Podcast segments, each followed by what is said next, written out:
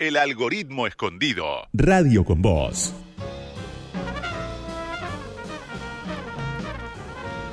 Bueno, si hay algo que nos caracterizó el último año y, sobre todo este año es, el tema de la conectividad.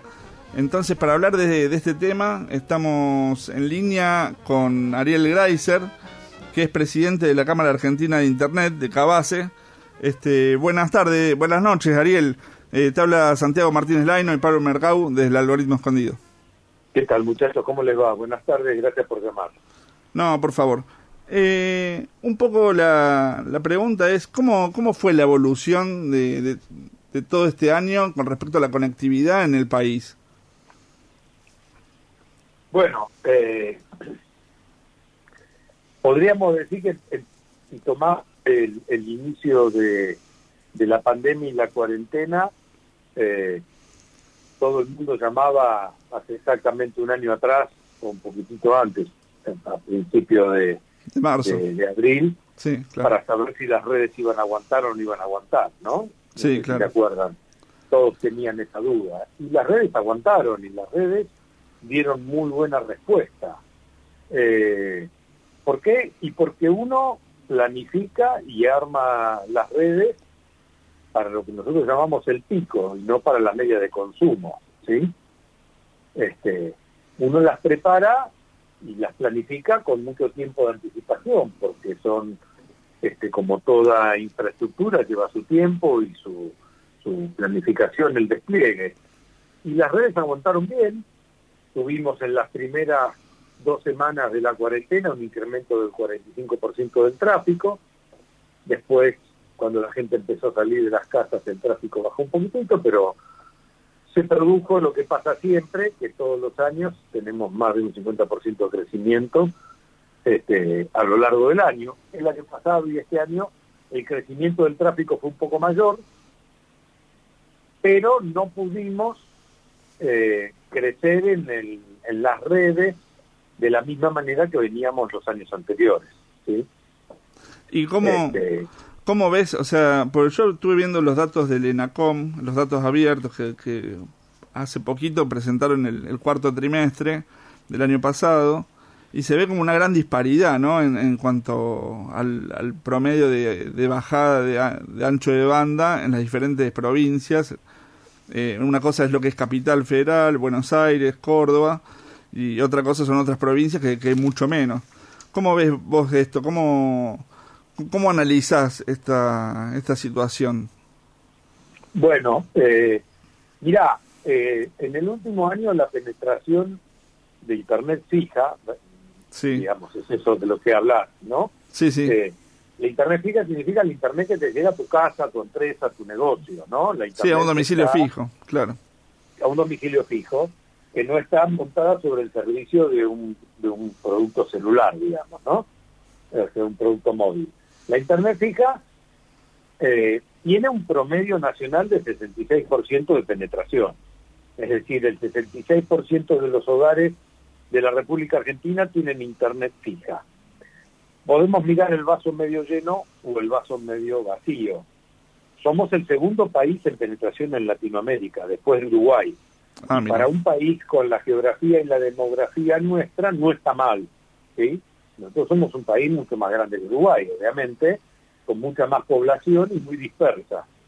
Eh, los demás países de Latinoamérica están bastante por abajo nuestro. ¿Chile también? No. Sí, sí, Chile también. Chile, Chile no llega al 55%. Ah, mira. Ahora, eh, dicho esto, que es importante entender, después tenemos las realidades de un país federal, donde el federalismo se nota porque no son todas las provincias iguales y dentro de las provincias no son todas las localidades iguales.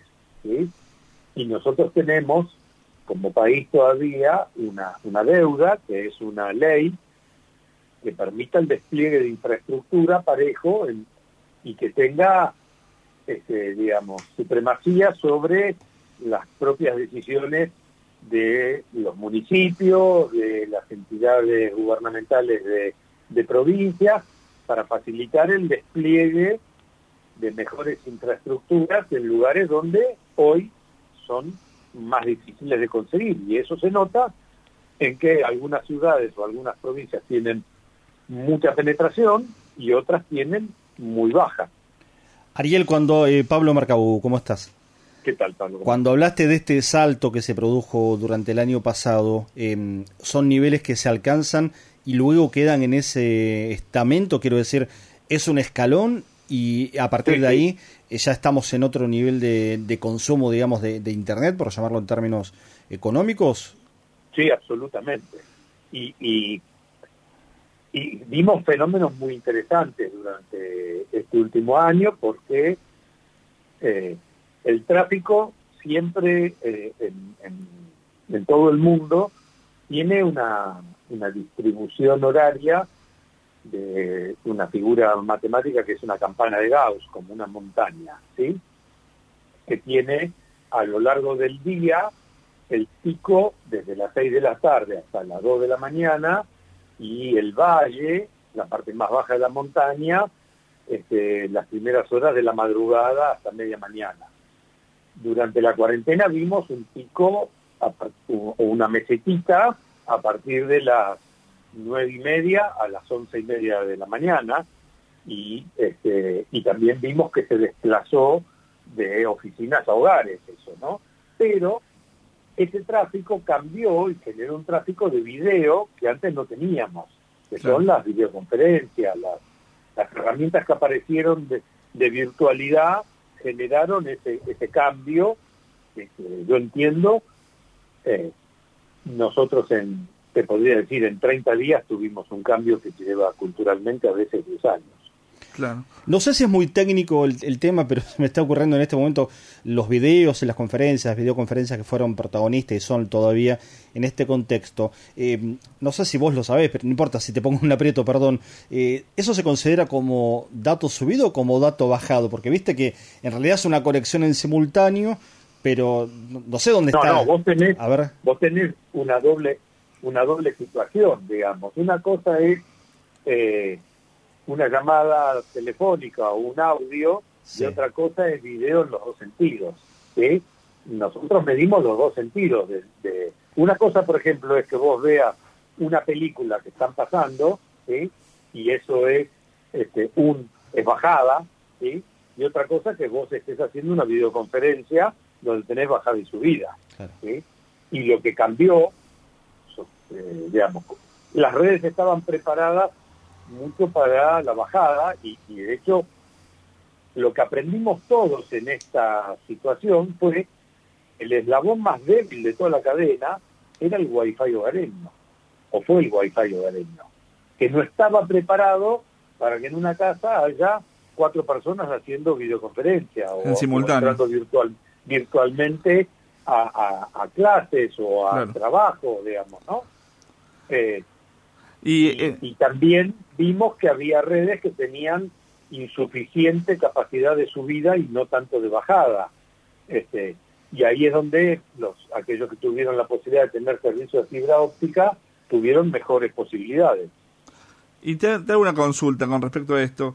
El desarrollo de la fibra, red federal de fibra óptica, eh, que se viene avanzando en todo el país. ¿Ustedes este, cómo lo ven? O sea, ¿hay una interacción entre el sector privado y el sector estatal con respecto al sector público con respecto a esto? ¿Hay, hay un aprovechamiento de la red federal de fibra óptica? ¿Es, este, hay, hay, avances con respecto a eso? Mira, eh, nosotros como asociación hemos aplaudido desde el principio el proyecto de llevar infraestructura a los lugares donde eh, el mercado no iba. ¿sí? Porque ese fue el origen de esta red, la, la Recéfono, porque lo decimos la Federal de Fibra Óptica. Era tratar de cubrir las necesidades donde el mercado no lo había podido desarrollar o no le interesaba desarrollarlo. La red va más lenta de lo que hubiéramos querido, llegando a esos lugares, y en muchos lugares ha sido una alternativa cuando llegó y una solución para eh, distribuir y lograr a nivel, porque es una red mayorista solamente, ¿no? digamos, no llega a los usuarios finales, llega a los proveedores regionales o locales. Eh, en los lugares que ha llegado ha ayudado. Después lleva los vaivenes de las distintas políticas de Estado, porque ha cambiado varias veces en ese aspecto, y eh, va más rápido, más lento, y, con prioridades por ahí en algunas provincias y en otras no, y también aparecieron en el camino este, estos proyectos de empresas provinciales para dar servicio, que en algunos casos se complementan, en otros no con la red federal, y generan distintas situaciones.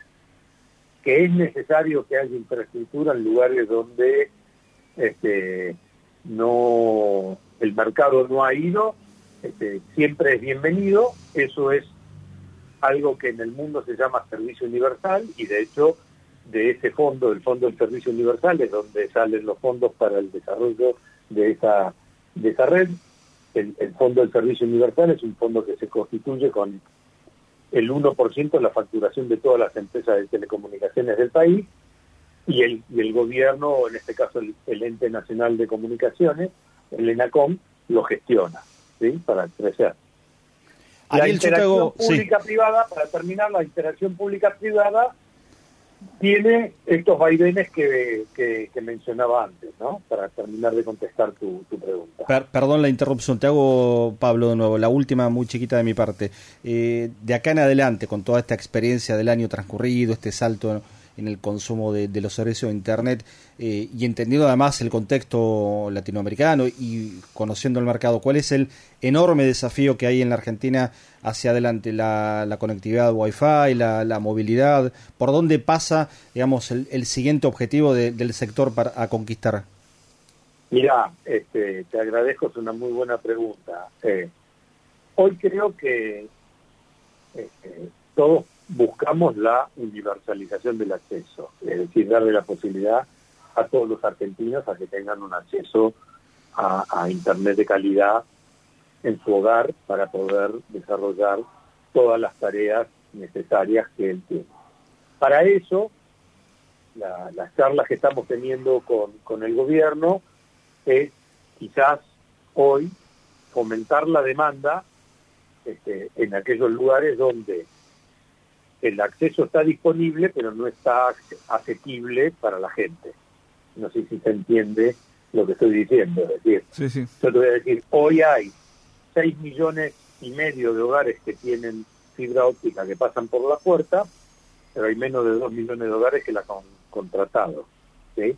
Claro. Y este, en otros lugares no será fibra óptica, es otra tecnología que pasa por la puerta de tu casa, pero no todos tienen la posibilidad de contratar abonos que sean lo suficientemente buenos en calidad como para poder tenerlo. Y, en esto de subsidiar la demanda, el, el Fondo del Servicio Universal está creado para eso, con lo cual eh, pensamos que eso es uno de los grandes desafíos, lograr que todos los argentinos puedan tener accesibilidad a un Internet de calidad. ¿Y qué sería un Internet de calidad? ¿De, de qué, de cuántos megas estamos hablando? ¿Qué, ancho de banda? hoy la buena noticia que tenemos, eh, nosotros en, nuestra asociación todos los años, este, dos veces por año hacemos un informe del estado de Internet en la Argentina, lo llamamos el Cabate Index, y la buena noticia es que hoy el 51% de los hogares tienen una velocidad superior a 20 megas. Eso ya es considerado una buena velocidad, no es obviamente la que todos queremos, todos queremos tener la máxima posible, pero entendiendo esta dispersión que decía antes y la, generación, el, el gran cambio fue la mejora en velocidad. Y bueno, hoy tenemos el 12% de los hogares con fibra óptica. Cuanto más hogares contraten fibra óptica, mejor va a ser esa velocidad, ¿no? Bien. Y, la última pregunta, te hago. ¿Cómo, cómo, cómo, se constituye la Cámara Argentina de Internet? ¿Qué, hay, ¿Quiénes la constituyen? ¿Son muchas pymes? son ¿qué, qué, tipo de empresas son? Bueno, originariamente hace 30 años atrás cuando la formamos éramos una cámara empresarial. Hoy dejamos de ser una cámara empresarial y pasamos a representar a lo que se llaman las múltiples partes interesadas o el ecosistema general de Internet. En nuestra asociación, porque ya dejó de ser una cámara empresarial, si bien hay pymes hay cooperativas, hay proveedores de acceso, hay grandes empresas carriers, están los grandes generadores de contenido y las grandes plataformas internacionales de contenido. También está el Estado Nacional, hay ministerios, hay muchos, hay muchas este, empresas de gobiernos provinciales, hay, hay muchas provincias que son parte de la Cámara, todas las universidades nacionales, muchas universidades privadas. Claro, eh, digamos todo el universo que por donde pasa Internet. Exactamente. Nosotros decimos las múltiples partes interesadas en el desarrollo de Internet. Y, y no solamente tenemos este ecosistema, sino que además gestionamos la red nacional de puntos de intercambio de tráfico, por donde se intercambia tráfico entre todas las redes argentinas.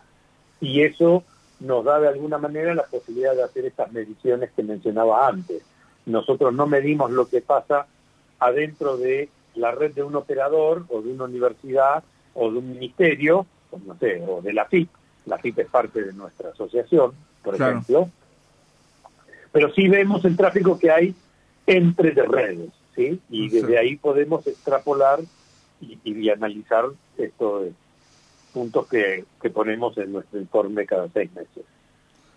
Bueno, Ariel, muchas gracias por, por esta nota y seguramente te, volveremos a llamar. Con todo gusto, muchachos, a disposición. Era Ariel Greiser, el presidente de Cabase, la Cámara Argentina de Internet. Me parece muy, muy interesante los conceptos que virtió en esta entrevista y me parece que es para seguirlo con respecto a cómo llegamos con más internet a todo el país.